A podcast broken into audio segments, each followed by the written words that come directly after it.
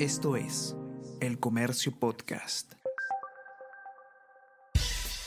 Buenos días, mi nombre es Soine Díaz, periodista del Comercio, y estas son las cinco noticias más importantes de hoy, miércoles 14 de junio ex legislador, era el notario de confianza de Sada Goray, según colaborador eficaz. Francisco Villavicencio era una persona muy cercana y realizaba cualquier pedido de empresaria, dice testimonio. Emitía documentos con fechas pasadas a favor de la investigada. Movimientos de dinero y propiedades realizados por Goray eran por intermedio de la notaría Villavicencio. Ella es investigada por cohecho y tráfico de influencias agravado.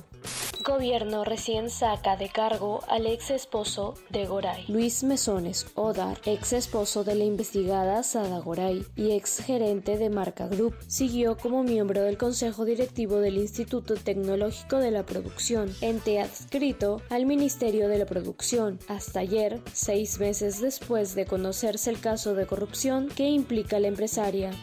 Expertos cuestionan iniciativa que busca regular venta de entradas. La Comisión de Defensa del Consumidor del Congreso aprobó el lunes el predictamen que propone la ley que regula la venta de entradas a eventos masivos con el fin de erradicar y disuadir de la comercialización de boletos falsos y de reventa. Especialistas señalan que este dictamen coacta la libertad de las empresas y desincentiva la transacción para usuarios.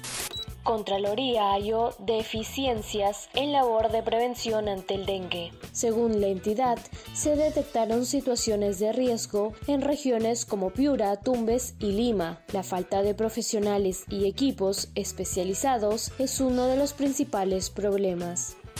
Trump se declara no culpable de 37 cargos en su contra. Expresidente de Estados Unidos compareció ante corte de Miami acusado de manejar irregularmente documentos clasificados. Trump arremetió contra la justicia de su país. Esto es El Comercio Podcast.